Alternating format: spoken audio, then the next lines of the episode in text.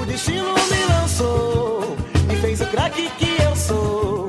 E me tornou um artilheiro com o gol do teu amor. Está valendo! Está no ar o Beijando a Viúva, o seu podcast sobre histórias do futebol. Eu ainda sou o João e ainda tenho traumas causados pelo Keirson. Eu ainda sou o Arthur e eu gosto muito do Alex Mineiro. Eu ainda sou o Vitor Albano e hashtag Lopes Tigrão Eterno, mesmo ele não tendo morrido. Eu ainda sou o Matheus, eu já fui artilheiro em cima do Titio. E, peraí, isso, é, isso é falso, isso é falso. Eu não vou me Não é, estender mais de agora. uma vez. Não, Mais não, peraí, eu, eu não vou me estender agora. Por, Pelada da João. mágica. João, por favor, segue, não dê ouvidos a esse cara. Tá bom, é, eu queria dizer para a nossa audiência que ainda haverá um Beijando a Viúva sobre esse episódio. Aguardem.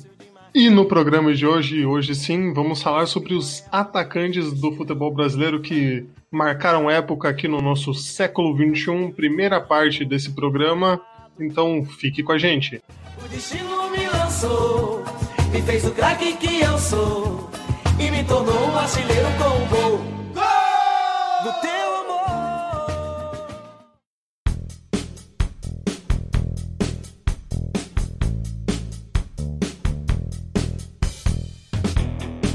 Bom, antes de começar, primeiro eu queria falar que é um prazer estar aqui com vocês, meus amigos queridos, meus sócios, depois de um hiato longo, mas necessário.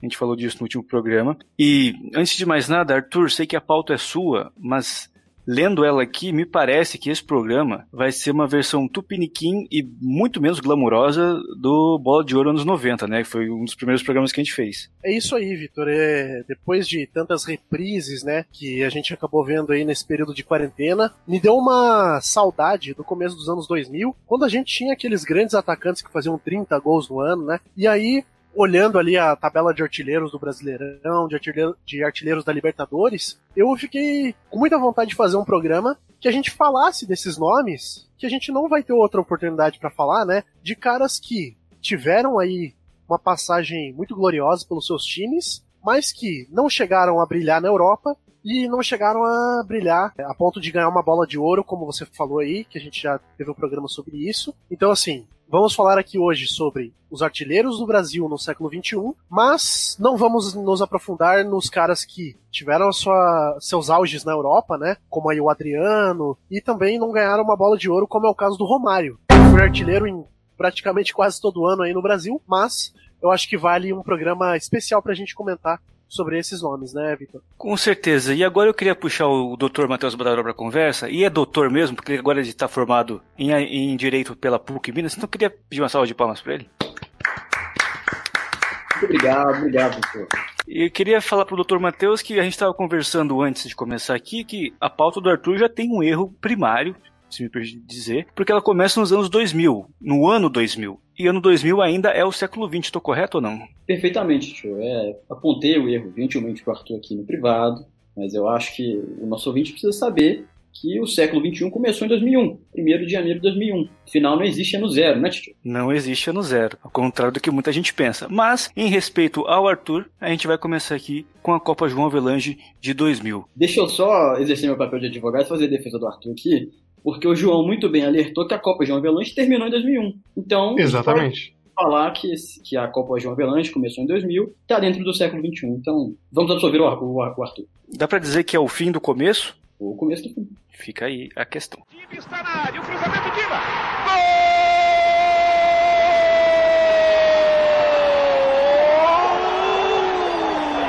Diva! Fazendo o 18º gol dele no Campeonato Brasileiro. Então vamos lá. Campeonato de 2000, né? Que como o Matheus esteve ao meu lado aí, agora nosso laço de amizade cada vez mais forte, né? Salientou, acabou em 2001, porque, enfim, a final entre Vasco e São Caetano teve que ser adiada, porque teve um acidente em São Januário, né? Um acidente bem, bem feio lá e tiveram que jogar aí a final do campeonato de 2000 para 2001. Ô Arthur, Inclusive, Arthur, o Eurico Miranda morreu já. Pode falar que não foi acidente, foi uma irresponsabilidade por parte dele que ocasionou nisso aí. Mas só pra, né, Não, com certeza, né? Se a gente vê isso com os olhos de hoje, fica cada vez mais absurdo essa situação, né? Pensar que o campeonato, é, a gente tá passando por a maior pandemia aí do, de muito tempo, assim, de séculos, né? O maior número de pessoas mortas desde a gripe espanhola, por causa de uma doença apenas, e tem gente querendo voltar pro campeonato para terminar em 2020 ainda, né? Mas enfim, Vitor, é, vamos lá pros nomes dos atacantes que foram os líderes, né, na artilharia da Copa João Avelange. Os artilheiros da primeira fase foram o atacante Gil, é, o Romário, que a gente não vai comentar, porque enfim, ganhou a bola de ouro e tudo mais. E eu acho que o Romário vale um episódio especial só para ele. E Magno Alves, o magnata, né, Vitor? É, traz um pouquinho pra gente do Gil, que eu confesso que não lembrava dele até ver as tabelas de artilharia. Eu tenho duas coisas a falar sobre o Dio. Primeiro, eu queria saber se vocês concordam que ele jogava meio precavido. Ah, eu sabia. Sabia que eu ia fazer essa piada, cara. Meu Deus do céu, eu tô com medo Ah, no final dessa eu, piada. eu, eu- eu até peço escusas, mas estava quicando aqui. Alguém tinha que chutar pro gol. Acho que até as pessoas estavam esperando isso. É, e é muito mais. Ah, é Então, muito assim, mais estranho do que o Arthur falou nos bastidores que o Dio é o, é o atacante que. Como é que era, Arthur? o Gil é o atacante que mata a p toda. É, isso com certeza vai ser bipado, porque é de uma grosseria absurda, mas enfim, só quis dar uma, uma amenizada. Ô, Titio, você diria que o Dio joga com segurança? É, exatamente. Você diria... Você diria que o Gil joga enfiado, Vitor? Ah, não, olha só, como vocês se perdem rapidamente, né? Eu abri uma Mais uma porta que deveria ter bipada aí, ficado fechada, né? Enfim, o que eu que eu queria falar sobre o Jill agora, e até falando mais sério, é que tem alguns nomes que são capazes de transportar a gente no tempo, né? E quando eu escutei Jill, quando eu li Jill na pauta, eu voltei 20 anos no tempo, porque era um nome que tava todo domingo nos gols do Fantástico, né? Porque ele fazia muito gol pelo Goiás, e que é até o que fez ele entrar aqui na, na nossa lista. Exatamente, né? O Dil que se chama Eupídio Barbosa Conceição, que realmente chegou a jogar na. Né, o Arthur falou, né? Dos jogadores que normalmente não, não passaram pelo, pela Europa. Ele chegou até a jogar no nosso glorioso Olympique de Marseille e pelo Servette FC da Suíça, mas logicamente, né? Fez a, a base da carreira dele no Brasil e o Goiás foi definitivamente aí o time que marcou e que trouxe ele para essa lista aqui. Não, e como todo atacante que explode no Goiás, né? Depois ele teve uma passagem completamente apagada pelo Flamengo, né? Seguindo aí o ciclo da vida. Inclusive, Vitor, eu, eu já vou levantar essa teoria aqui para depois a gente retomar ela lá pro final do, campeon- do, do programa. O papel de artilharia do Campeonato Brasileiro, ele é mais ou menos como ser um professor contra as artes das, as artes das trevas no Harry Potter. Como assim? Se a maldição de Hogwarts é que nenhum professor dura mais de um ano, o- a maldição dos artilheiros do Campeonato Brasileiro é ir pro Flamengo logo no ano seguinte. Né, veja a Dimba, que a gente vai falar, o Val Baiano mais pra frente, teve muitos casos assim. Souza Caveirão, Josiel, grandes nomes aí. Bom, e só reiterando aqui, eu acabei pulando, mas é, Dil, Romário e Magno Alves empataram com 20 gols. Então, assim, o, no currículo do Dil ele tem empatado com o Romário numa artilharia, é um negócio que praticamente consolidou a carreira dele pro resto da vida, né? O cara chegava num clube, dava essa carteirada, eu acho que ele já tinha boas chances de ser contratado, né? O Arthur, e ele fez mais gols que o Romário em menos jogos, né? Porque o Vasco foi pra, pra final da Copa João Velange e o Goiás saiu na- nas oitavas, eu acho. Né, Esse é um ponto bem interessante que a gente tem que falar, que a Copa João Avelange foi um caos, né? A gente até tentou gravar um episódio sobre ela um tempo atrás, ficou muito confuso, mas vamos voltar a esse assunto em algum outro momento mais pra frente. Mas você tinha os módulos, né? Então, os jogos que os times faziam não eram exatamente o mesmo. E pra artilharia final, eles consideraram só os jogos do módulo amarelo, não me lembro se era esse, mas o, o que é o equivalente à primeira divisão da época, e os jogos da fase final, né? Do mata-mata. Por isso que o, que o Romário acabou entrando nessa lista. E mas se a gente considerar o, o campeonato como um todo, todos os jogos independente de módulo e tal, o, o, artilheiro seria o Ademar com 22, dois gols a mais que os três. Ademar do São Caetano, né? Ademar de São Caetano. Também jogou a final. Antes, antes de falar do Ademar, eu acho muito legal a gente falar do Magnata, né, do, do Magno Alves, que foi artilheiro pelo Fluminense lá em 2000. E, cara, eu confesso que não, não era um grande fã do Magnata, assim, admirava porque ele fazia gols, bastantes gols, mas, cara, quando em 2014, mais ou menos, eles foram ver a tabela de artilharia do mundo e acharam que Magnata estava em primeiro lugar e Messi e Cristiano Ronaldo atrás dele. E hoje em dia, é, a lista de artilheiros tem Cristiano Ronaldo e Messi ali no topo, Zlatan Ibrahimovic em terceiro e Magno Alves em quarto, porque ele ainda está em atividade. Magno Alves que hoje defende o simpático Alagoinhas Atlético Clube, lá de Alagoinhas, na Bahia. Ah, acharam que era em Alagoas, né? Na Bahia. Exatamente, né? O Magno Alves, que é uma figura histórica aí, gerações de torcedores e times viram ele jogar, né? Ele que passou por pelo Fluminense aí algumas vezes, também marcou época aí no, no Ceará também nos últimos anos, até num, numa boa campanha pelo Ceará, ele foi contratado de novo para o Fluminense, então o cara é o discípulo de Paulo Baier, né? Tá em atividade desde 1993, então simplesmente na minha vida eu nunca vi o Magno Alves não jogando futebol. Interessante paralelo aí, eu tava esperando isso do João, não era pra Mas, Vitor, já que você falou do Ademar, por favor, traga-nos um pouquinho mais de quem é Ademar, o kicker Ademar. Primeiro eu queria falar que eu sou muito fã do Ademar. Primeiro, porque ele tem um nome moralizador, né? Você ter o nome de Ademar no século 20 e 21 é um desafio. E também ele, ele eu, acho, eu acho que ele é um cara que se ele tivesse conquistado os títulos que ele quase conquistou, e diga-se aqui, os dois campeonatos brasileiros de 2000 e 2001 e a Libertadores de 2002, a gente lembraria dele com status mais é, justo com o que ele jogava em campo, porque eu acho que como não se refletiu, a, a carreira dele não se refletiu em grandes títulos, e ele fez sucesso por um clube de menor expressão, que era o caso do São Caetano, eu acho que a gente acaba não lembrando dele com, né, com tanto afinco assim. Mas para mim é um cara que marcou muito a minha infância, fazia muito gol, fazia gol de qualquer jeito, batia muito bem na bola e sempre quis ver ele jogar no Palmeiras, infelizmente nunca aconteceu, mas é um cara assim que eu lembro com muito carinho mesmo do Ademar, cara. Ô, ô Vitor, deixa eu te fazer uma questão apenas de semântica aqui. Aquele H ali em Ademar não deixa um pouco menos moralizador? É tipo um Valdir com Y, assim, sabe? Não, mas aí, sabe o que, que é? Numerologia. Se ele não tivesse esse H, talvez ele não se tornasse o Ademar que a gente conhece. Entendi, entendi. bom ponto. É isso, eu, eu aprendi, queria... com, aprendi com a irmã do Gugu Liberato, isso. Sabe eu o que, que é a numerologia do, do nome do Ademar? Com o H, se eu não estou errando aqui as contas, dá sete letras. Ok. Não então, ó, sete número, da, sete número da sorte aí, então okay. vai que, né? Ok, é isso aí, pessoal. Momento numerologia. Valeu, falou. Matheus, por favor, toca aí que eu estou assustado. eu queria fazer um paralelo musical aqui com o nome do Ademar, porque existe uma música do Johnny Cash que chama A Boy Named Sue. Sue é o nome de menina, né? E aí é a história de um cara que dá o nome do filho de Sue, e esse moleque cresce com muita revolta, e aí ele aprende a ser forte e lutar na vida. E eu acho que foi exatamente isso que a família de Ademar quis pra ele, e tornou esse grande jogador. É por isso que a gente tem o Matheus aqui, ele sabe tudo fora do futebol. Futebol não entende muito. Mas a referência de fora é interessante. Eu tô aqui para tornar isso bem mais leigo.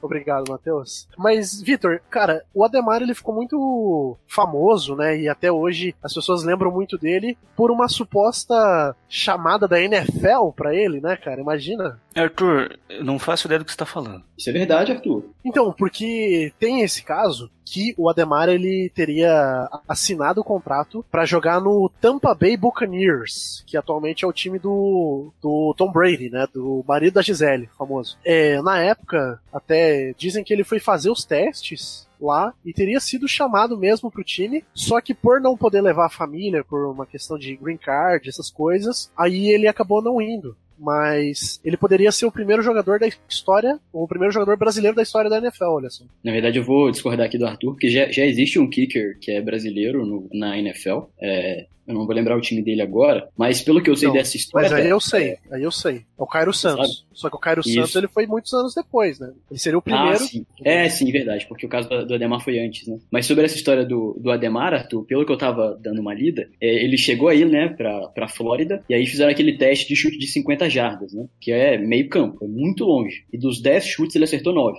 que é bastante difícil, coisa assim, de de um kicker muito foda. É, e aí ele tinha que fazer, ele chegou a dizer que iria cumprir o contrato, que ia assinar com, com o, o, o Buccaneers, mas aí ele ia ter que ficar três meses numa escola de kicker. Imagina se no futebol brasileiro você vai contratar alguém tem que pôr numa escola de zagueiro, escola de, de lateral. E aí, nesse momento, ele ia estar estudando, né? Então ele ia ser estudante, e aí por isso, ele, nesses três meses, ele não ia poder levar a família dele para os Estados Unidos. E só por isso ele, ele não quis ir. E aí, depois que ele conseguisse o emprego como kicker profissional, ele, seria, ele teria um visto de trabalho e poderia levar a família. Então, Ademar é um cara apegado família, olha aí. Mas, ô Matheus, vou te falar que uma escola de zagueiro de lateral aqui no Brasil às vezes faz falta, viu?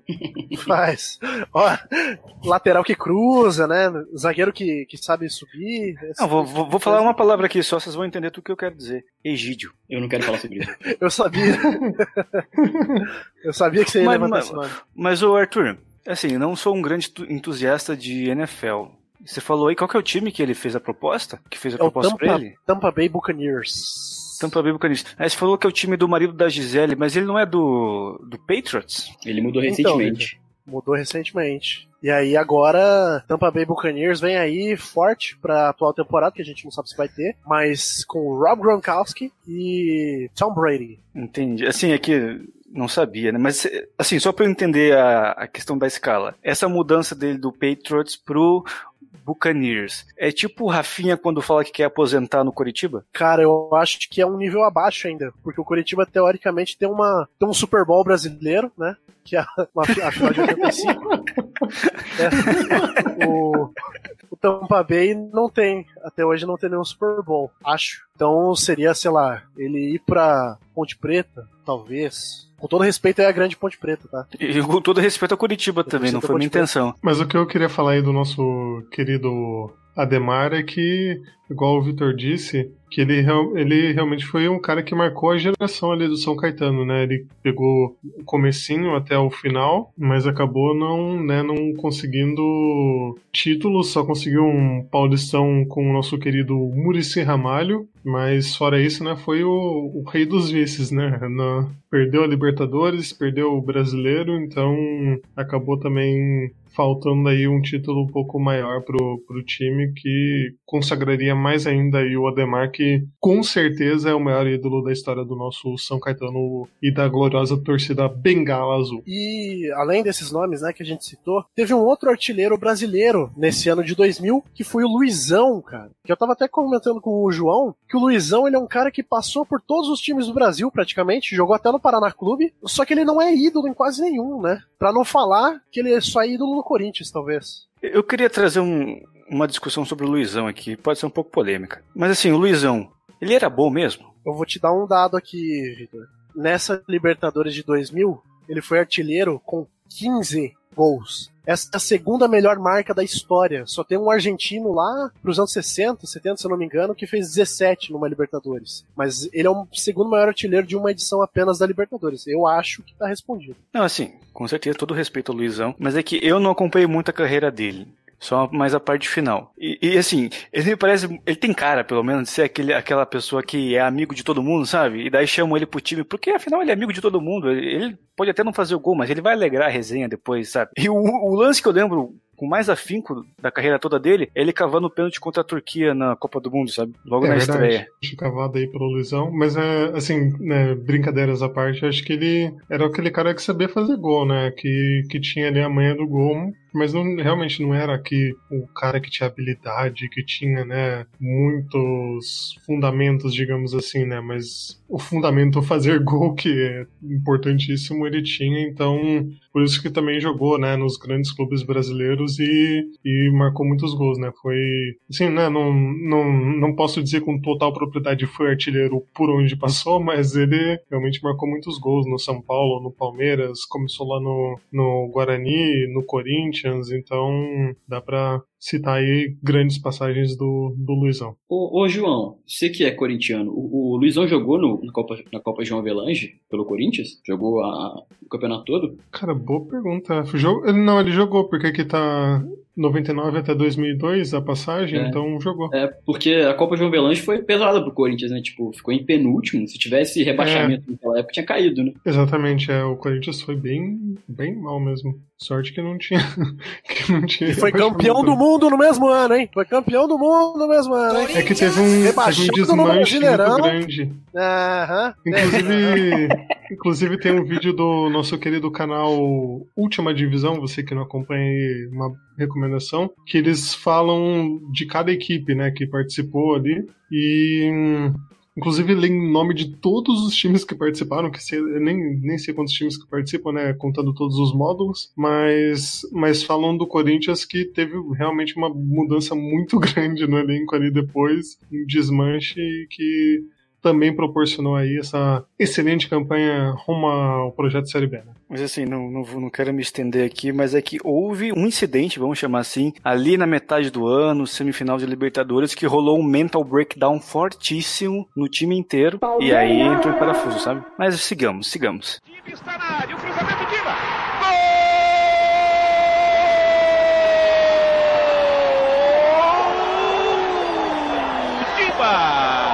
fazendo o 18 gol dele no Campeonato Brasileiro.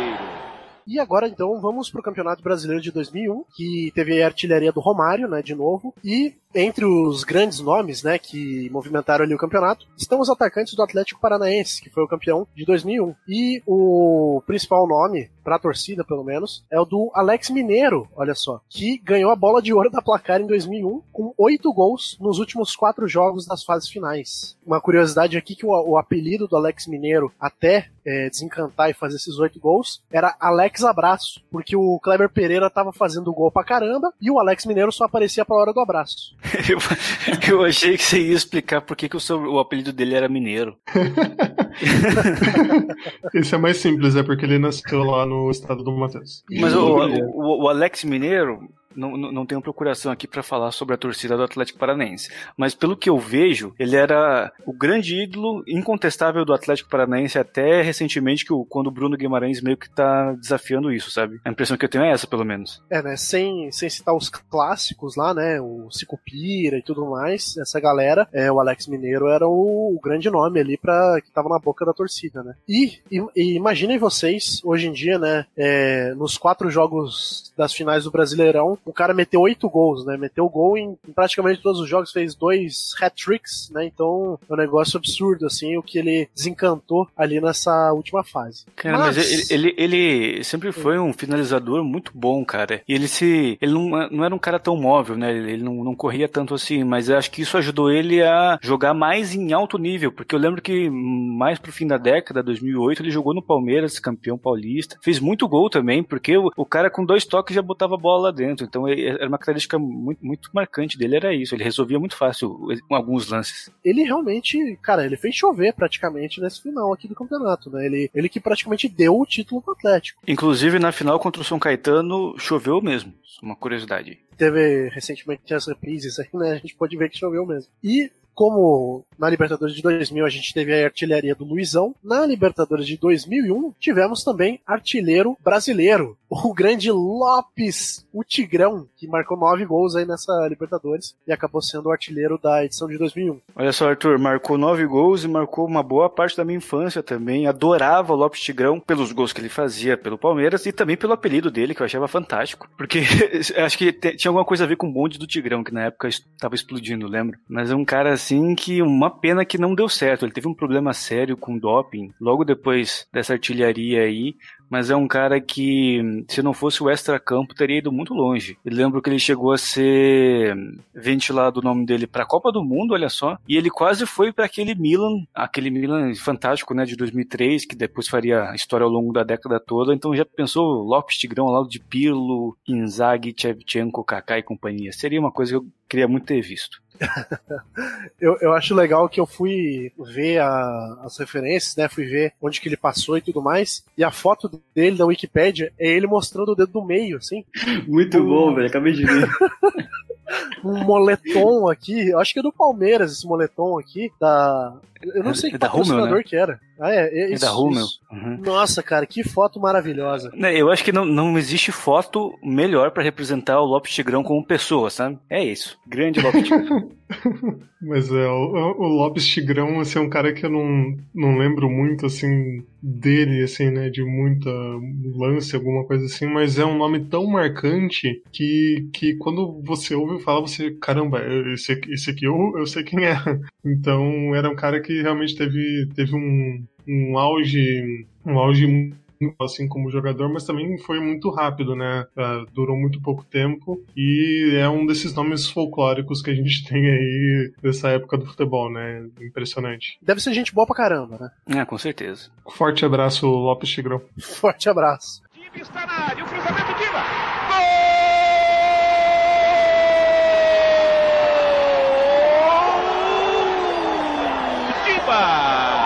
Fazendo o 18º gol dele no Campeonato Brasileiro. E agora vamos pro campeonato de 2002, né? Que na artilharia teve aí dois jogadores. Eu acho que até vai ficar um pouco desbalanceado aqui se a gente citar tudo que um deles fez. Mas um deles foi o Rodrigo Fabre, né? Que é um nome que na época aí jogava pelo Grêmio, fez 19 gols. E, pô, é um cara que é, o pessoal aí mais ou menos da nossa idade lembra desse nome facilmente, né? Cara, não tão facilmente, porque às vezes eu penso que ele foi um delírio coletivo, sabe? Porque se você pegar a carreira dele, ele passou por Atlético de Madrid, Real Madrid, mas não é essa imagem que eu tenho dele, sabe? Eu lembro dele muito bem no Grêmio, fazendo os golzinhos dele ali. Não lembro onde ele tava em 2002. Acho que era no Grêmio mesmo, né? Eu lembro, lembro de um, de um, de um jogo contra o Corinthians nesse ano que ele meteu um golaço, deu no meio das canetas do Vampeta, assim. Lembro muito bem dele por isso, mas essa fase internacional dele para mim é super apagada. Pois é, né? Ele saiu da Portuguesa pro Real Madrid direto, assim, né? Impressionante. Acho que é só o, assim, que lembra, assim, o Zé Roberto, talvez, acho que saiu também direto, assim, mas não era um caso, não é caso comum, né? Mas realmente, do que eu lembro também é essa parte da carreira dele aí, mas do Grêmio, né? Ficou, acho que, bem marcado na memória do, do torcedor. E mais sinal de carreira que ele já tava naquela de mais ou menos andar assim, do futebol, que o cara vai, vai mais com nome, assim, né? Você, você fala, lá, aquele lá, Rodrigo Fabre, aquele que vai jogar pelo time. Então, não, né, já não, não era uma grande fase. O outro artilheiro daquele ano foi o Luiz Fabiano, o fabuloso, que na época brilhava pelo São Paulo, é um dos maiores artilheiros da história do São Paulo, né? E nesse ano de 2002 se destacou como um dos grandes artilheiros do Brasil, é, era tido para muitos como uma das grandes promessas, né, do futebol brasileiro no geral. E logo depois desse campeonato, ele foi pro Porto. Ele ainda durou mais ou menos uns seis meses ali no São Paulo, né, entre negociações e tudo mais, mas o Porto acabou conseguindo contratar ele e ele chegou logo depois que o Porto foi campeão da Champions. Então, por pouco, ele não tem esse título na carreira. O Arthur, foi mais ou menos nessa época que ele falou aquela frase lá, entre bater o pênalti e ajudar na briga, eu prefiro ajudar na briga? Cara, deixa eu ver de quando que é essa frase, mas essa é uma clássica. Assim, né? porque, eu não sei vocês, mas para mim,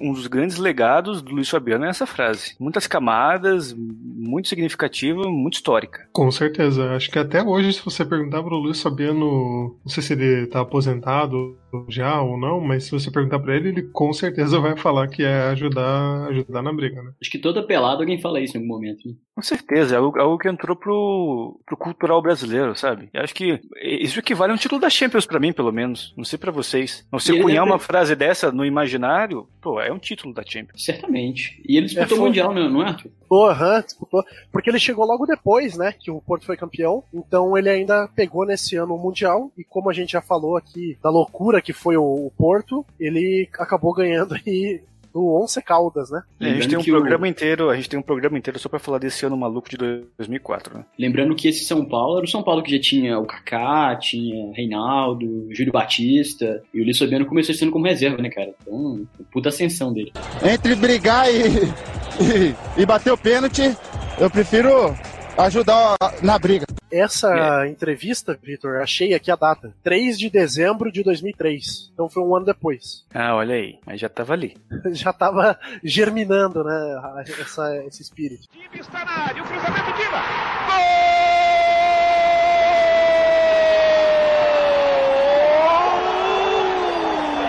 Diba!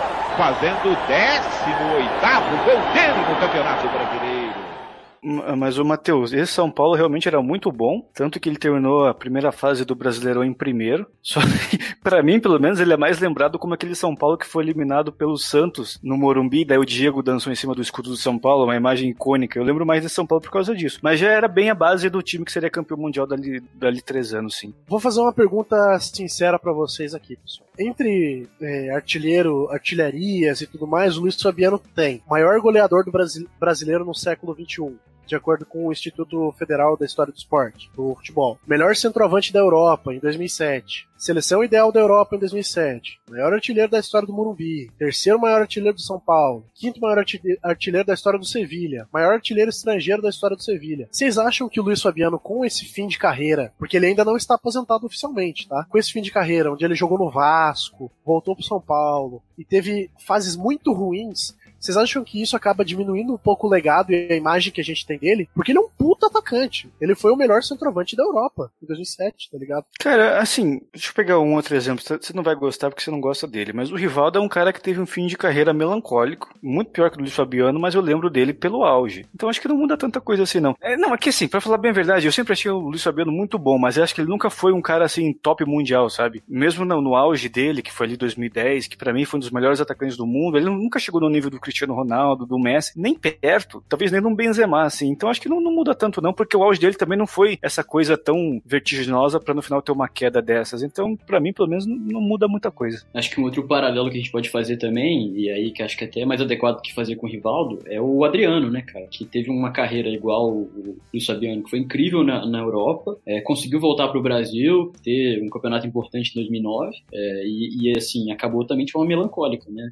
Mas eu acho que a gente sempre lembra da melhor fase dele. Acho que acaba dependendo muito, né? O Luiz Fabiano realmente. Eu, eu não lembro dele da, da melhor fase, eu lembro da fase decadente. é, porque acho que o, o, o, auge vai ser sempre o auge, mas a gente, a gente, sempre vai ficar naquela, né? No que poderia ter sido. E acho que é mais isso. Ele poderia ter sido um jogador maior do que ele foi, poderia ter sido sim, mas ele ainda foi um jogador muito bom. Ah, foi de marcar muitos gols, né? E também foi muito importante aí na. Lógico, pro São Paulo, né? Não, não podemos falar que não, não foi, obviamente foi. E pro Sevilha, né? Que é um clube de um uma prateleira, como o Victor gosta de falar, uma prateleira um pouco mais baixa, né, do que um Barcelona, Real Madrid, hoje o nosso querido Atlético de Madrid aí na Espanha, mas que é um time que tá que é competitivo, que ganhou aí algumas Ligas Europas, Copas da UEFA, né? Saudosa Copa da UEFA. Então ele fez diferença aí nessa, nessa mudança, talvez, de patamar do, do Sevilha e artilheiro aí nesses dois clubes, né? No São Paulo e no Sevilha. Mas aí essas outras passagens também, esse final aí no Vasco e tal, pareceu assim que já podia ter sido a hora dele se aposentar, né? Lógico que o jogador para quando ele quiser, mas parece que ele tá alongando muito assim essa, essa parada. Já estavam falando em ele ir pra Ponte Preta e tal. Seria um final interessante porque ele começou lá, mas parece que ele tá nesse prolongamento. Esse prolongamento lembra muito Lembra muito não, né? Mas me lembra, quando o jogador quer prolongar muito, me lembra o Viola, um Túlio Maravilha, que não param nunca, né? Então, me preocupa. Espero que o Luiz Fabiano aí não siga esse caminho. E assim, não conheço o Luiz Fabiano, não tenho contato com ninguém da família dele, mas eu tenho certeza que a hora que ele parar, ele vira no outro dia comentarista fixo do Jogo Aberto com o Neto ele tem um perfil ideal. Análises rasas, sabe? Muita história de bastidor. O cara vai cair como uma luva ali. Exato, vai cair como uma luva ali. Trio Neto e Luiz Fabiano, é isso? Olha não, só. Eu, eu, eu, não, não, não. Eu não vou deixar que fale o nome de, de um ser humano aqui. Não vou. Não vou. Simplesmente Desculpa, Arthur, desculpa. Ah, vai ser bipado. Isso vai, vai ser bipado. Mas a gente sabe de quem a gente tá falando. E nesse ano aí de 2000 e 2002, a gente teve também um artilheiro brasileiro da Libertadores, é, o grande Rodrigo Mendes. Que eu só descobri porque eu fui na tabela de artilharia da Libertadores. Porque, cara, eu não faço a mais puta ideia da carreira de Rodrigo Mendes. Tipo, eu, um eu descobri a existência desse cara agora, lendo a pauta. Eu também. Sim, eu só sabia do nome, mas de bom, resto. Bom, então é isso. Fica aí o nosso abraço ao Rodrigo Mendes. 2003. Boa. De Rodrigo Mendes. Grande Rodrigo Mendes, que, como eu falei aqui, a maldição foi jogar no Flamengo depois. Time está na área, o cruzamento de Gol!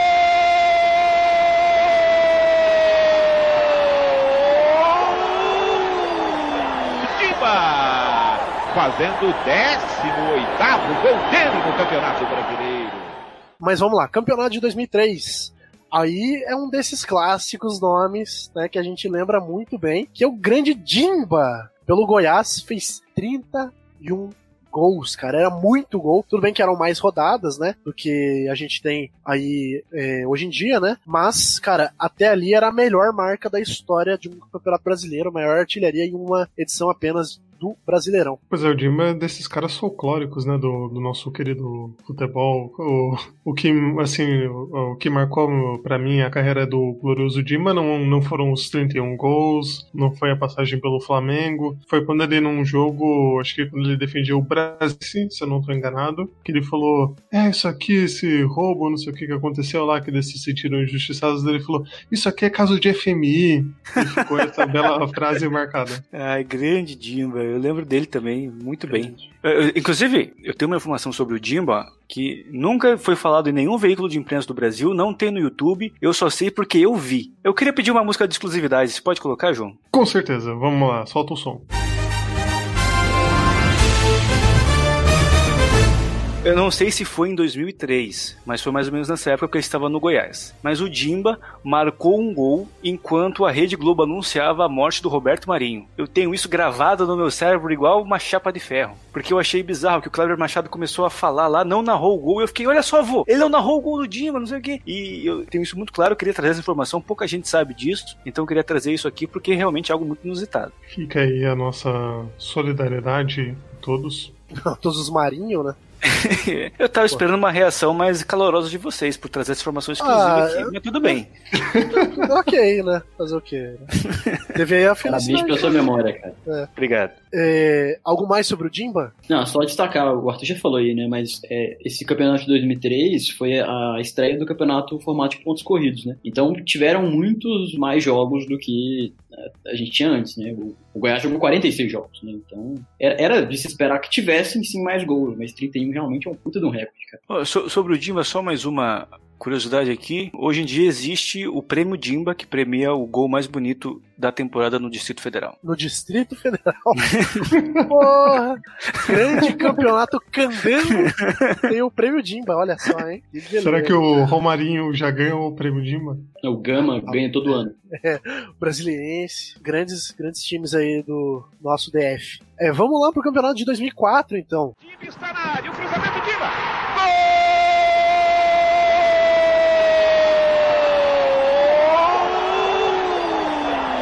Diva!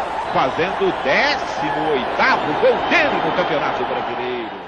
Que se o Dimba tinha batido o recorde, no ano de 2004, Washington, coração valente, aí marcou o atual recorde, tá até hoje, né? Que é de 34 gols. Cara, eu lembro nessa época que o Washington era uma febre, todo jogo o cara marcava gol pelo Atlético, era um bagulho impressionante. assim. Lembro muito bem do Washington nessa época, fazia gol de tudo quanto é jeito. Isso já foi depois do problema de saúde dele, né, Arthur? Essa Foi temporada. nessa época, aham, nessa época ele já era o coração valente. E assim, Porque o Atlético apostou nele, inclusive, por causa desse É verdade, problema, depois é do verdade. problema. E assim, na minha opinião, o maior time da história do Atlético Paranaense. Acabou não ganhando ali o Brasileirão por culpa dele mesmo, mas assim, em questão de, de qualidade dos jogadores, em questão de manter um ritmo o ano todo, pra mim é o melhor time, não é à toa que foi quase campeão da Libertadores um ano depois. Acho melhor que de 2001, melhor que esse recente agora. Esse time do Atlético marcou muito, muita época pra mim, principalmente porque o uniforme era muito bonito. Então eu lembro muito bem desse time do Atlético e também do Washington. Além de fazer muito gol, era um cara muito gente boa, né? É um cara muito Deve gente virar boa. bolso.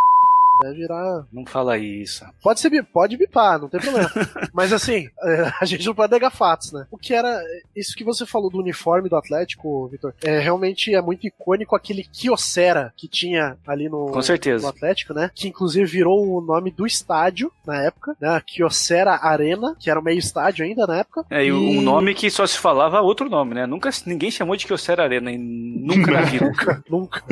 E é muito interessante porque hoje em dia, se você perguntar pra, um- pra uma geração Z, para os famosos Zoomers, eles não, não têm a mais puta ideia do que é Kyocera, cara. Inclusive, pergunta a todos aqui, vocês sabem o que é Kyocera? Ó, eu vou chutar aqui, é uma empresa de pilhas. Informática. Tecido. Pô, bom palpite. Então, é, a Kyocera era uma empresa que fabricava celulares. Tipo Siemens, assim, sabe? Aquele celularzinho que vinha com tecladinho e tudo mais, telinha de fósforo, né? Então ela ganhou muito, muito destaque nessa época por ser uma empresa aí que fazia os celularizinhos, bateria. Hoje em dia a Kyocera tem feito mais impressora do que celular, né? Saiu do ramo aí do celular, mas é uma, é uma é um grande destaque aí a Kyocera Kyocera, que hoje em dia, se você falar Siemens, também é uma coisa que pouca gente pensa. Cara, eu ia falar isso. Olha só, você falou Siemens. Eu voltei no passado. Eu voltei na camisa do Real Madrid que tinha Siemens. Não sei se vocês lembram. É, era da época do Lembro, Real lembro, Galáctico. aham. Caraca, cara. Nossa, obrigado por essa lembrança, Arthur. Você vê, Siemens tá na mesma categoria de Jill, você escuta e volta no tempo na mesma hora. Mas ó, eu, eu pesquisei aqui rapidamente sobre o contrato da Kyocera com o Atlético Paranaense, e por incrível que pareça, quem rompeu um contrato não foi a Kyocera, já que ninguém falava o nome da arena como devia ser, foi o Atlético Paranaense,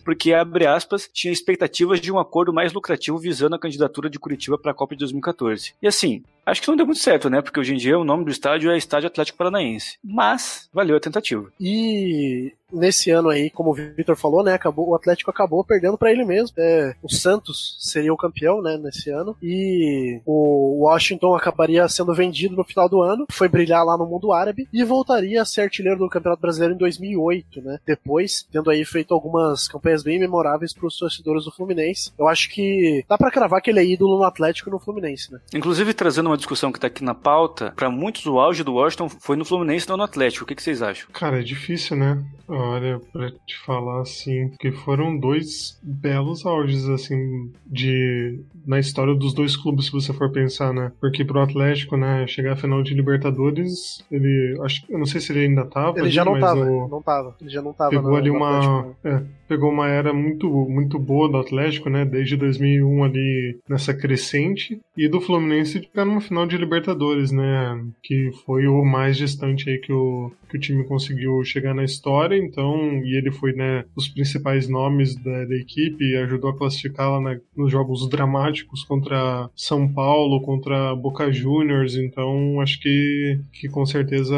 fica fica essa memória do torcedor talvez até né do, do Fluminense mais do que do, do Atlético nessa importância né mas com certeza se você perguntar pro torcedor mais velho do Atlético não vai esquecer do, do nosso coração valente Ah, eu. E inclusive o Washington fez o que fez no Fluminense, mas perdeu o pênalti na final, né? Então, eu não sei, eu gosto mais do, do Washington. Me assombrou mais, digamos assim, o Washington de, 2000, de 2003, não, de 2004, desculpa, porque realmente era um negócio impressionante. Ele fazia gol todo o jogo. Era um- é, ele era um cara que era muito destacado do resto, assim. Então eu acho que eu acabo optando pelo Washington de 2004. Cara, mas o Washington Fluminense, ele tem. Vamos pegar especificamente Libertadores. Ele perdeu o último pênalti, ok? Mas ele tem dois lances que com certeza são estão entre os mais icônicos da história do Fluminense, que é, primeiro, o gol contra o São Paulo, no último minuto nas quartas de final, que acho que depois foi até o que levou ele ao próprio São Paulo um ano depois. E o gol que ele faz contra o Boca na semifinal no Maracanã, que ele bate uma falta perfeita, com poucas vezes eu vi, e acho que ele bateu meio no susto, assim, que ele não costumava bater daquele jeito. Que a bola vai por cima da barreira, um golaço histórico. Uma pena que depois, né, ficou marcado por ter pedido o pênalti aí e tal. Mas eu também gosto mais do Washington no Atlético, apesar de tudo isso. Mas ele foi campeão é, brasileiro pelo Fluminense, não foi? Foi. Eu acho 2010 que- né É, ou não? Ele foi sim, em 2010 ele tava lá de novo. Ah, e fica na memória também do, do torcedor, do tricolor carioca. Time está na área, o cruzamento Diva.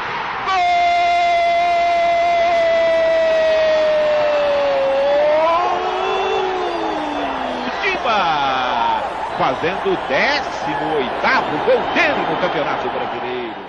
É, vamos então falar do campeonato de 2005, cara. Que, de novo, Romário é artilheiro mais uma vez. Mas, vamos falar aqui dele, o icônico, o mestre de Belém do Pará, abaixo apenas de Radibala. Rob Gol! cara, Rob Gol, cara, o Rob Gol é um dos caras que mais. Esse deu gatilho mental quando eu tava fazendo a pauta, viu? Porque ele era o cara assim que tava no Paysandu, né? Que é um time que, quando, tá na, quando chega na Série A, é, vamos ser sinceros, que é um time que luta ali pela, pelo meio de tabela, pela parte mais de baixo. E o Rob Gol simplesmente foi uma febre naquele ano. Não, Era o peraí, cara peraí, peraí. loucura, né? Não, o, o Paysandu não chega na Série A há uns 15 anos, não é que quando chega. Não chega mais, desde a não. época do Rob Gol né? pois é, não chega mais não, Arthur. Então, mas eu, eu tenho um respeito aí pela, pela tradição do futebol paraense, cara. Pô, né? A gente tem Não, que ser sim, porque aqui, né, é, não. o, o Rob Gol, ele não estava naquele título do Paysandu contra o Cruzeiro na Copa dos Campeões, mas ele estava no jogo da Bomboneira, que o Paysandu ganhou de 1 a 0 do Boca, gol do Yarley. Ele, ele, ele tinha sido um dos dois jogadores do Paysandu que foram expulsos nesse jogo, mas ele tá na história, como né, fez parte do time ali que derrotou o Boca plena Bomboneira, com dois a menos. Talvez um dos maiores jogos da história de um time brasileiro na Libertadores. É esse Boca 0, Paysandu 1. Exato, cara. Até o Yarley, né, aquele jogo, ele foi o Yarley, ele foi tão bom naquele jogo, ele teve uma performance tão alta naquele jogo que ele virou 10 do Boca um ano depois, cara. Entendeu? Esse é o nível do Yarley. Eu sou muito fã, muito fã do Yarley. Só pra botar em perspectiva, não é simplesmente ganhar do Boca na bomboneira, é ganhar do Boca que depois seria campeão do mundo uns meses depois. Contra o Milan lá, que a gente falou agora há pouco, o Super Milan aí, que ficou na história também. Daquela geração do Boca que empilhava Libertadores, né? Que, né, convenhamos, não é uma coisa que ocorre ocasionalmente. Cara, se esse Boca não me desse tanto gatilho de desespero, eu ia falar pra gente fazer um programa só sobre ele, mas eu acho que eu não tenho preparo mental ainda não. Olha, é, realmente, é triste. Trauma, né? Boca e River Plate dessa época são gatilhos fortes. Não, e esse, esse time do Boca aí foi campeão em cima do Santos, né? Do Robinho e tudo mais. Então, assim, era um timaço, né? Não é um, não é um acidente de percurso, assim, né? Não é uma, uma cagada numa fase, de, uma fase de grupos e tal. Era no mata-mata, né? Que o Paysandu acabou pegando. E até hoje a galera lá em Belém do Pará fala que se o Rob Gol tivesse no jogo do, do Mangueirão contra o Boca, o Paysandu teria eliminado o Boca. Mas jamais saberemos. Foi, foi, acho que foi 4 a 2 pro Boca na volta. Pois é. E, inclusive, esse apelido, né, que o Rob Gol tinha, que nasceu Robson, né, ele veio do Batistuta, que era o Batigol, né, o icônico artilheiro aí dos anos 90. E eu acho engraçado que eu, nessa época um dos meus melhores amigos era o Robson. Ele era muito bom de bola, né, e na escola ele virou o Rob Gol no intervalo. Né, porque o Rob Gol era realmente uma febre, assim. Assim, bate-gol é um apelido meio merda, né? É fácil. Nem rima, né? É, Essa qualquer que é a parada. coisa. Mas a vantagem, eu, eu vejo aqui, Victor, que se não tivesse o Rob Gol, talvez a gente, a gente teria um gap muito grande de tempo entre o bate-gol e o Gabigol. É, com certeza. Então, talvez, se não fosse o Rob Gol, a gente não teria o Gabigol, tá? Seria só o Gabriel Barbosa. Que aí não teria graça nenhuma. Hoje tem gol do Gabriel Barbosa. Faz né? sentido. Hoje tem gol do Barbosinha. Não. não, não. Gol do Biel. É, seria Biel, seria Biel. Biel exatamente. Barbosa. Bebê. É. Biel Barbosa, cacafônico demais. Ô, a gente vai falar sobre o, quando o Rob Gol foi preso por sonegação de imposto também? Ou isso não vale? Acho que não. Vai ser bipado. Vai ser bipado, né? Ele virou deputado, acho. né? É, então, o mais interessante é que a carreira do Rob Gol, ela não é assim, ele se aposentou e daí virou político, como o grande Jardel também, né, levou por esse lado aí. Ele se candidatou a político enquanto era atleta ainda, assim como o Túlio Maravilha. E foi eleito. E foi eleito, entendeu? E aí, quando ele falou assim, porra, aqui é só vir bater o ponto, não precisa treinar, não precisa porra nenhuma, o cara se aposentou, entendeu? Porque foi eleito. Nada mais justo, né? Aí, enfim, uma série de escândalos aí de sonegação, lavagem de dinheiro, umas coisas aí que o Vitor falou, que acabaram resultando em uma não reelei- reeleição do, do Rob Gol e vai saber em qual guitarrada está o Rob Gol hoje em dia, né? É, o Arthur, você diria que o Rob Gol foi lavar dinheiro e acabou manchando a carreira. Ah, desculpa, essa piada foi muito ruim. Pode continuar. Meu Deus. Eu gostei. Eu particularmente gostei. obrigado. obrigado. Eu acho que foi uma boa, uma boa brincadeira de palavras aí. Sabe o que eu acho incrível, Arthur? É que a gente tá falando de Rob Gol, no campeonato que a gente tinha Tevez, tinha Petkovic, Lugano, o, Gamarra jogando pelo Palmeiras. Nesse ano aí o Tevez foi, foi o craque do Brasileirão, né? A gente fala de Rob Gol. cara. Ele realmente devia ser um dono do Pará, né? Cara, inacreditável. Porque assim, como eu falei, com todo respeito, a grande nação torcedores do Paysandu, mas o Paysandu é um time de menor expressão aqui pra gente, entendeu? Da mídia e tudo É. mais. Eu e o Matheus, a gente cansou de ver o Paysandu levar pau do Rio Branco lá, lá, lá na Arena da Floresta, né, Matheus? A gente, todo, todo ano acontecia umas duas vezes. Todo ano. E, e, cara, e é engraçado, porque tem uma rivalidade muito forte. Eu acho até maneiro, de certa forma, que tem uma rivalidade assim no norte, sabe? Do Remo e do, e do Papão. Porque acho que isso motiva, é, incentiva o futebol, motiva o torcedor. Tanto que é um dos poucos clubes do norte que a gente ainda fala, né? Ah, sim, né? Com certeza. E, cara, é, virou virar uma febre. Sendo de um time de menor expressão assim, de cabeça agora eu não lembro nesses últimos anos ter acontecido isso, tá? Time está na área, o cruzamento Diva. Gol!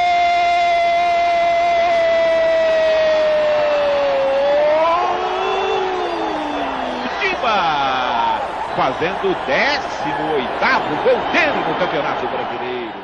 Então vamos lá, Campeonato Brasileiro de 2006. grande Souza Caveirão, artilheiro. Assim, não me deu o trabalho de ir muito atrás da carreira do Souza, porque, né, enfim, acidentes de percurso Não, peraí, acontecem. Su- artilheiros... Peraí, Souza é o que perdeu aquele gol pelo Flamengo debaixo da trave. Só pra me situar. Não, esse é o David. ah, é, esse é o. David, o Eu criador não sei da quem é esse escala Souza, David. então. Aquele eu vou ter carequinha, Vitor. Ah, Souza não, mas, ele- mas, mas eles se parecem, hein? Agora eu lembrei do Souza aqui. né? E inclusive o Souza, como eu falei, foi artilheiro e logo depois foi pro Flamengo, né? É incrível que o Flamengo toda vez que tem um artilheiro de um time que não seja aí do, do eixo, ele vai atrás e compra, tanto que em 2019 o artilheiro do brasileiro foi o Gabigol e eles tiveram que comprar o Gabigol no ano seguinte.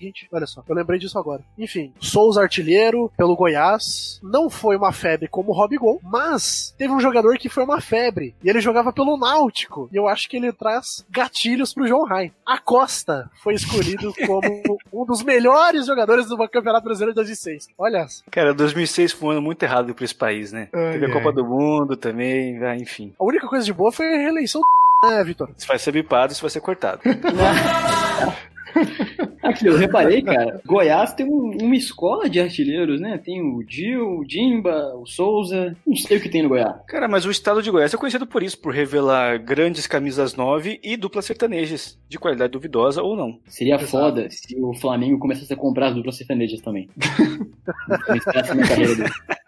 Acho bom. Ele tem dinheiro pra isso, hoje em dia ele tem dinheiro pra isso. Com certeza. Tem. Não vou dizer ad- adquirir o passo de um Leonardo, assim, que está mais valorizado, mas um Marcos Ibelucci, sabe? É possível. Papo de Com maluco. certeza. E, é, acho que. Vamos lá. Campeonato Brasileiro de 2007. Time está na área, o cruzamento Diva. Gol!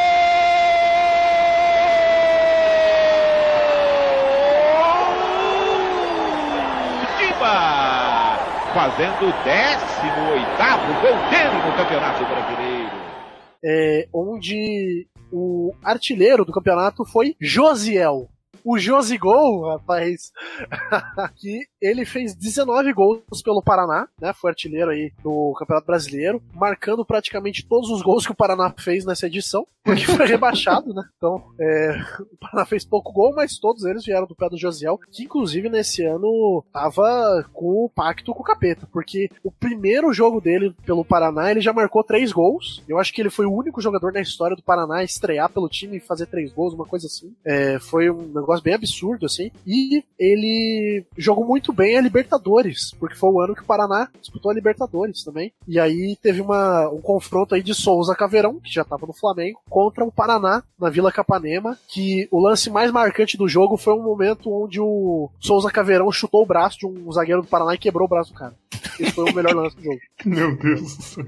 Mas enfim, grande Josigol aí, é, gostava muito dele. Mas depois que saiu do, do Paraná, percebe-se que realmente foi um ano só, assim, que foi pra carreira dele. Arthur, ele foi pro Flamengo também? Foi pro Flamengo no ano seguinte. É claro. Inclusive, teria sido. é, teria sido, não. Foi campeão em 2009. Então, o Josiel tem um título de brasileirão aí no, no seu currículo. E a gente tem que falar também que o Josiel, ele tinha um cabelo muito bonito. Ou tem ainda, né? Não sei se ele mantém. É verdade, um estilo meio. hum, Assim, Meio né, Aragorn, né? Meio Aragorn, assim. É, eu ia falar, eu ia falar assim, né, que a gente não atualmente, né, não podemos dizer como era o visual de Jesus, né, porque é mais difícil de provar, mas de o visual das representações cinematográficas de Jesus que José tinha. Também do cantor Mariano, da dupla Munhoz e Mariano, antes de cortar o cabelo.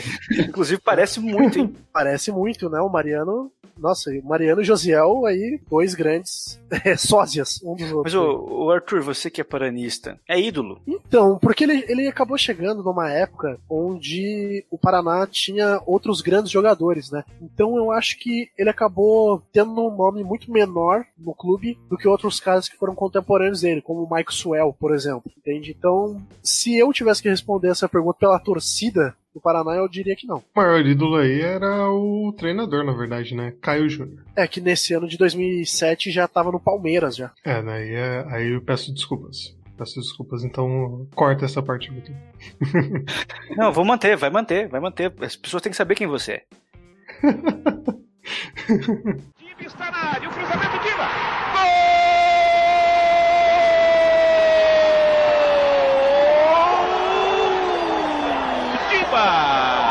Fazendo o 18º gol dele no Campeonato Brasileiro. É, vamos lá então, o Campeonato Brasileiro de 2008 teve aí três artilheiros dividindo a artilharia com Washington, né, que a gente já comentou, Keirson e Kleber Pereira, ambos com 21 gols. Deixa eu falar uma coisa, Keirson enganou demais, cara.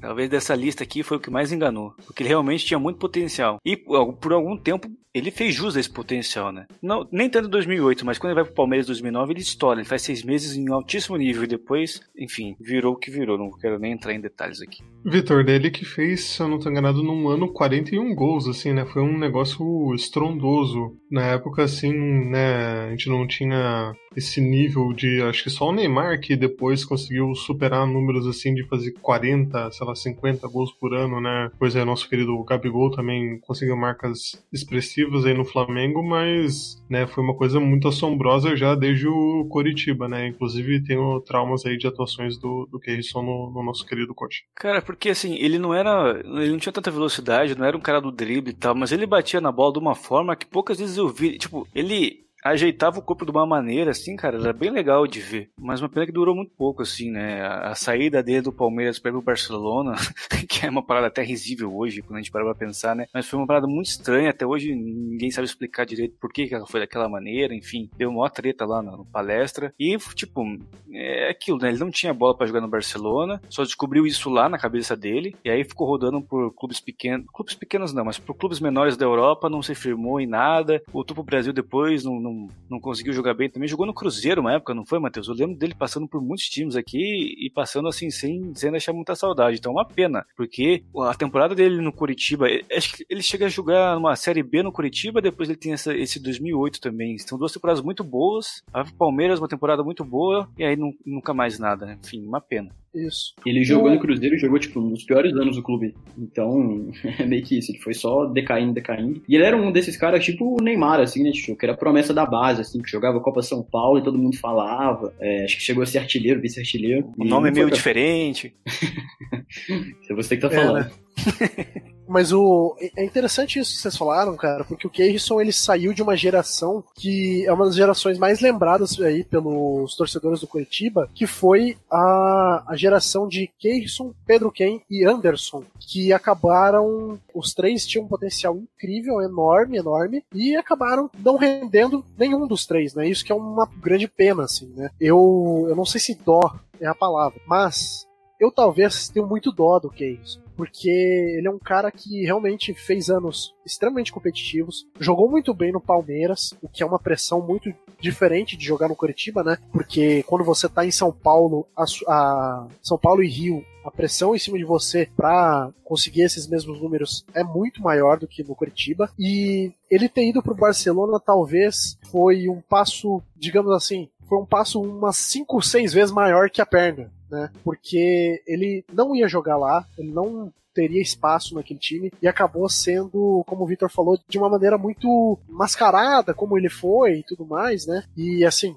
quando a gente olha para esse quando a gente volta no tempo para 2008, o Keirson não ter um jogo pela seleção brasileira soa absurdo, porque ele jogou naquele ano. Cara, mas tanto isso é verdade que ele não estava pronto para jogar no Barcelona, tanto que ele nunca jogou, né? Tava vendo aqui, ele nunca entrou em campo pelo Barcelona. Então, imagino que, tipo, nos treinos mesmo, ele devia ser de um nível muito abaixo do que a média do Barcelona, que sempre teve bons jogadores, né? Isso deve ser frustrante, cara, para um profissional, né? Você perceber que você rola tipo uma síndrome do impostor, sabe? Você tá ali jogando com caras que são muito melhores do que você. Mas, ô, ô Matheus, eu acho não tenho certeza agora, mas eu acho que ele nem chegou a treinar. Acho que ele foi, não sei se vítima é o termo, mas o Barcelona e grandes clubes da Europa fazem isso de vez em quando. Eles compram um jogador que está se destacando por reserva de mercado. Eles compram então pro Real Madrid não comprar, ou para a Juventus não comprar, pro Manchester não comprar. Eles fazem muito. Hoje em dia nem tanto, mas eles faziam muito isso nessa década de 2000 aí. Tipo, então comprava e já emprestava direto só pro rival direto não ter, sabe? Era mais ou menos isso. É, não é. Ah, total. Sim, é. O próprio Rodrigo Fábio foi assim, né? Tipo, o Real fez isso e emprestou cara para todo time que tinha,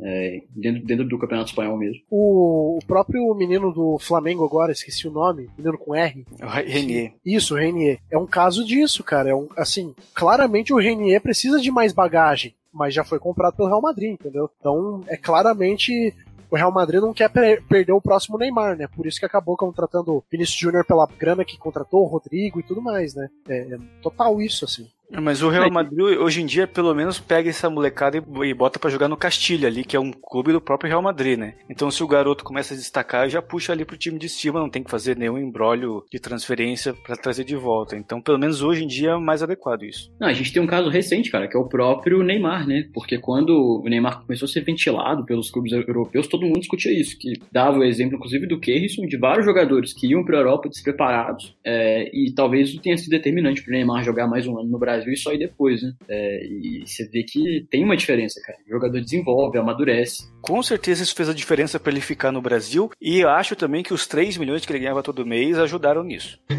Ah, sim. É. Com certeza. E eu, eu lembro na época que o Neymar ia pro. que o Neymar foi contratado pelo Barcelona, que uns amigos meus falaram assim: Eu acho que ele vai ser reserva no Barcelona. Eu falava, pô, mas deixa eu ver quem que é o, o titular aqui. E era o Alexis Sanches, o titular.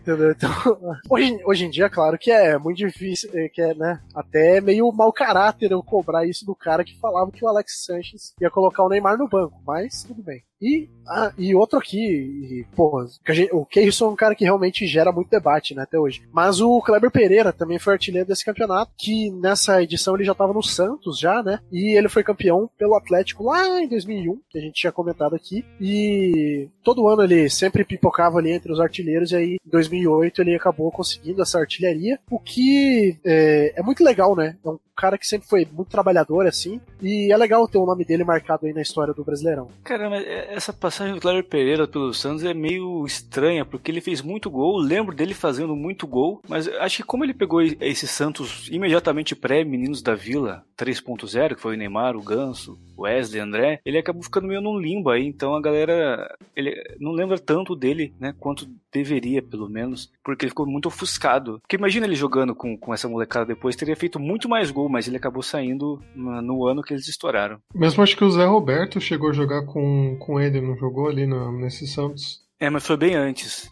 Foi bem antes, foi ali de 2005, 2005. Não, não sei agora, João. Talvez se jogaram foi muito pouco. Porque o Zé Roberto joga bem, bem antes no Santos. Mas o, pode o ter Zé acontecido. Roberto, o Zé Roberto Highlander? Ele mesmo. Isso, porque ele ficava indo Ah. e voltando, né? Eu lembro, eu lembro de um, de um cara que jogava no Santos nessa época aí junto com o Kleber Pereira, que era o Kleber, que é o lateral, bom pra caralho. Os melhores Ele, laterais esquerdos que eu já cara, vi ele era né? muito bom, eu não sei porque ele nunca estourou assim. Também não sei. Eu lembro de um bom mesmo. jogo na seleção que o juiz deu o cartão amarelo pra um cara, pro errado, e aí os jogadores da seleção foram, tipo, deu pra um figurão, assim, acho que era o Ronaldinho, se eu não me engano. E aí todo mundo da seleção foi pro juiz falar: não, não é o cartão pro Ronaldinho, é pro Kleber. E um dos únicos que não tava no bolo era o Kleber.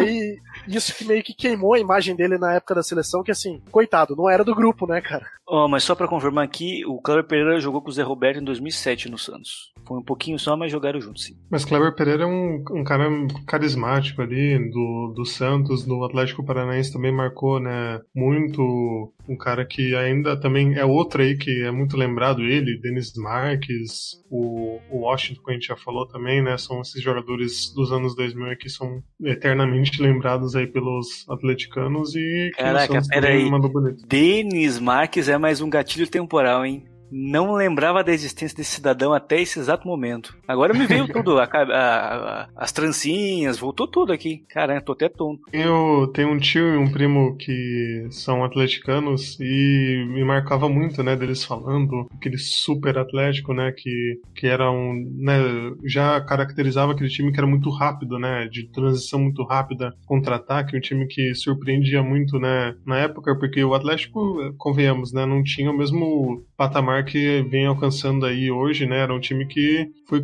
conquistando isso na, naquela época, né, essa, esse respeito maior como um clube grande mesmo, né? Antes, acho que 2001 ali foi esse divisor de águas, né? Com, com a conquista do Brasileirão. Então, foi, foi um time que, que, me- que eu lembro muito, assim, né? Um time que transições muito rápidas e um, e um futebol que marcou muito. E Denis Marques tá aí nesses, nesses nomes. Olha a manchete que eu achei aqui, é, pesquisando umas fotos aqui do Kleber Pereira. Eu notei que ele tá de brinco em todas as fotos, o que me leva a crer que ele jogava de brinco, talvez. E achei a seguinte manchete: Fluminense entre Kleber Pereira e Val Baiano. Val Baiano com a, a camisa do Grêmio Barueri.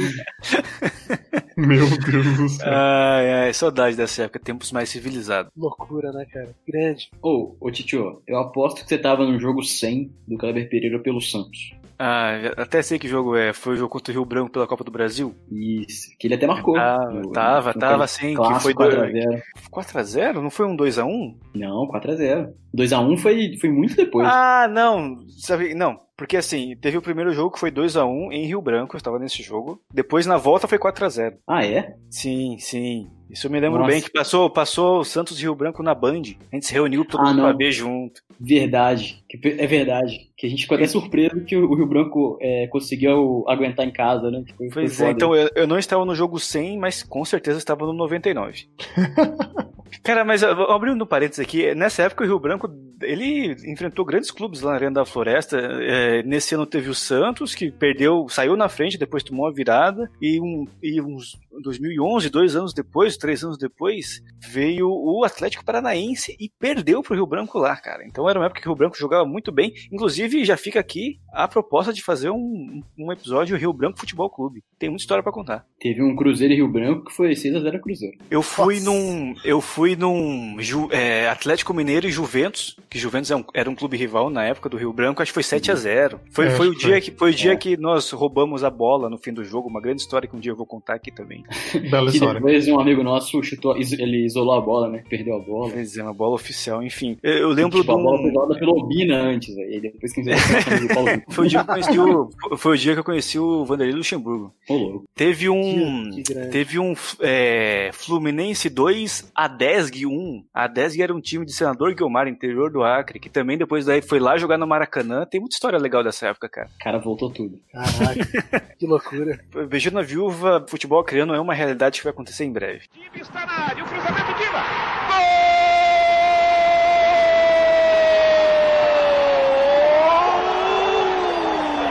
Diba! Fazendo o 18º gol dele no Campeonato Brasileiro. É, vamos pro campeonato de 2009? Aquela loucura foi o campeonato de 2009. É, de 2009, que pela conta sua maluca aqui, é quando termina a década de 2000. A gente vai de 2000 a 2009 nesse programa. São 10 anos. Aí a gente faz São um 10 anos você 2010. de- determinou, né? É. É, eu quis. Eu quis fazer isso. Porra, quem fez a foto fui eu. Ó.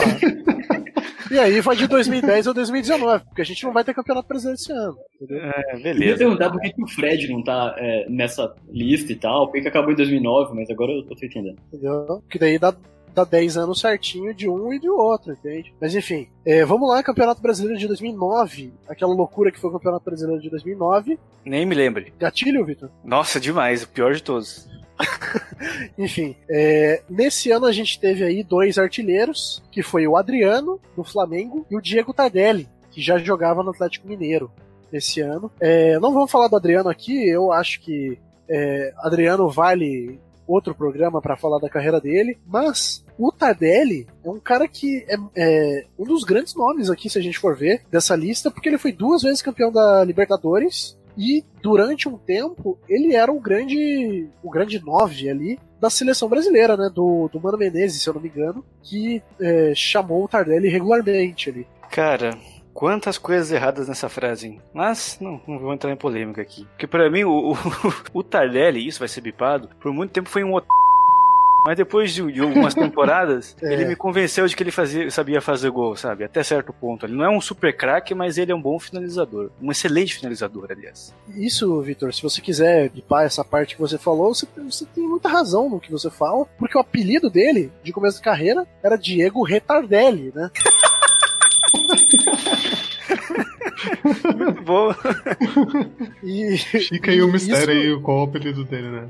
Não, não, não pode, não precisa bipar. Isso é, um, é uma coisa que os torcedores do próprio São Paulo falavam dele, assim. Porque ele era um garoto que veio com muito potencial, era um cara que chocava na base lá, mas quando chegou no profissional, perdia a cabeça em vários jogos, era expulso com muita facilidade. Então, ele acabou tendo esse estigma aí e ganhou esse apelido carinhoso aí da torcida, né? Olha o carinho da torcida, né, pro Tardelli. Então, sei lá, ele era um cara que depois, como o Victor falou, acabou se firmando e calando a boca de muita gente que o chamava de Retardelli aí no começo da carreira. Mas assim, todo respeito à torcida São Paulina que no- nos escuta, Mas os torcedores também queimavam muito o jogador, né, do São Paulo. O jogador não podia errar um pouquinho, porque eles já caíam em cima e o, aconteceu com o Tardelli também. É, o Casemiro ele é bom pro Real Madrid, mas não cabe no time de São Paulo, né? Tem que disputar a vaga. Davi Neres.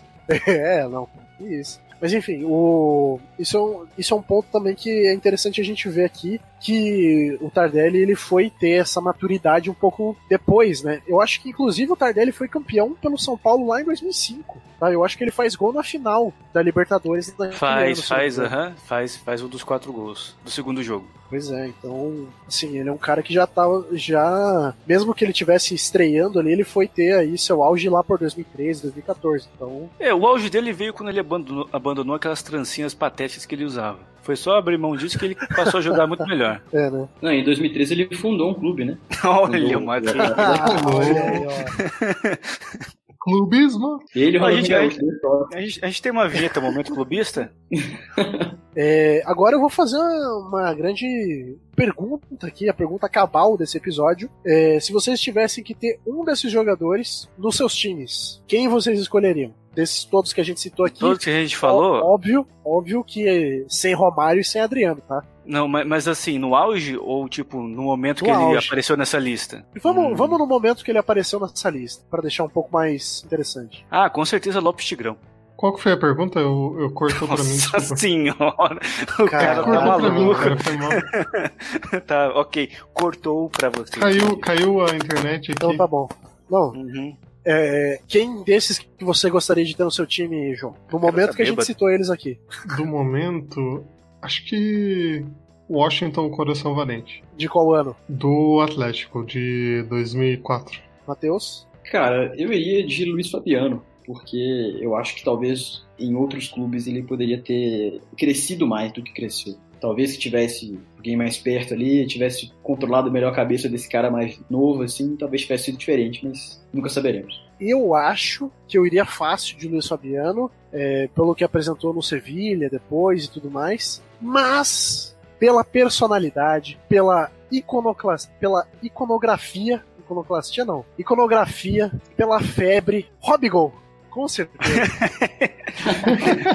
Pelo folclore, né? Pelo folclore, que isso, tá maluco. Eu acho uma excelentes escolhas. Robigol no Paraná, hein? Que isso? Robigol no Paraná.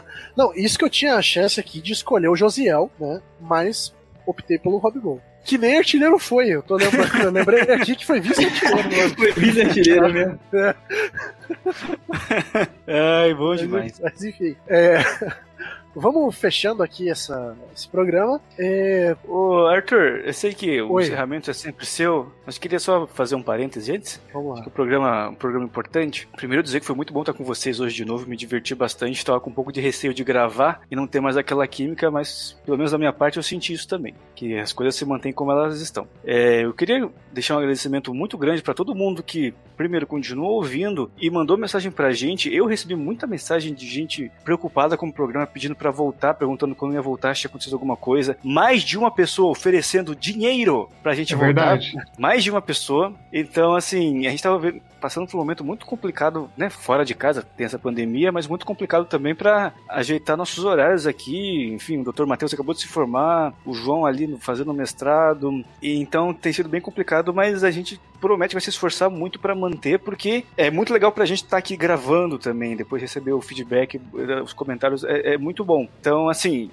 eu vou pedir de novo as desculpas pelas demoras, pelo esse hiato que foi muito maior do que estava esperando ter, mas que a gente realmente gosta disso, de, de, fazer isso e, tipo, ajude a gente a levar isso para mais pessoas, né? Porque quanto mais pessoas escutam, a gente já tem uma audiência muito maior do que a gente já imaginou que teria um dia, mas assim, quanto mais pessoas estiverem ouvindo, quanto mais longe o programa chegar, melhor é pra gente continuar fazendo, ter essa energia que, acho que o mais importante ne- nesse momento agora é a gente conseguir ter energia para fazer um programa legal e na qualidade que a gente quer, né? Então, assim, obrigado por estar do lado da gente, mesmo quando a gente não estava fazendo programas, e a gente vai. é Acho que é um segundo momento do podcast, né, Arthur, né, João, né, Matheus? E eu acho que tem tudo para ser ainda mais legal do que vinha sendo, mesmo que seja numa uma outra periodicidade, numa, com formatos um pouco diferentes, mas eu acho que tem tudo para ser um momento muito legal pra gente aqui. Com certeza, Vitor. Eu, eu queria, inclusive, é, trazer aí pro público que o Vitor ficou muito balançado quando ofereceram dinheiro para ele fazer programa, tá?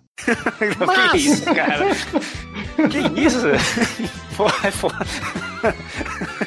Me desmontou, não sei nem o que responder. Você vê o que eu contexto, né, cara? É, que mas enfim. Mas enfim, é, eu, eu acho que assim, a gente teve esse período de pausa porque existem assuntos que. Como que a gente vai contar histórias do futebol se o futebol não está nos fornecendo histórias? Então, assim, por que, que a, gente, a gente teve aí grandes dificuldades para gravar nesse período e não tava rolando futebol, entendeu? Campeonato Carioca não conta. Vamos ser sinceros, né? A volta do futebol, ela pareceu muito pequena em relação a tudo que a gente estava vivendo aí nesse período, mas é um negócio que a gente sempre fala no grupo, né, pessoal, que só de a gente estar tá aqui, é, tendo esse momento pra gravar com os nossos amigos, pra conversar com o pessoal, tipo, essas barreiras de geográficas que a gente tá tendo, né, de não poder nos ver, e nem se tivesse nem se não tivesse em pandemia a gente podia se ver, né? Mas eu acho que é muito legal essa volta e eu acho que tem temas muito legais aí pra gente gravar pra frente. É, em 2020, talvez a gente tenha uma das Champions Leagues mais históricas de todos os tempos, talvez. Pode render um programa legal pra gente aí no futuro. Mas é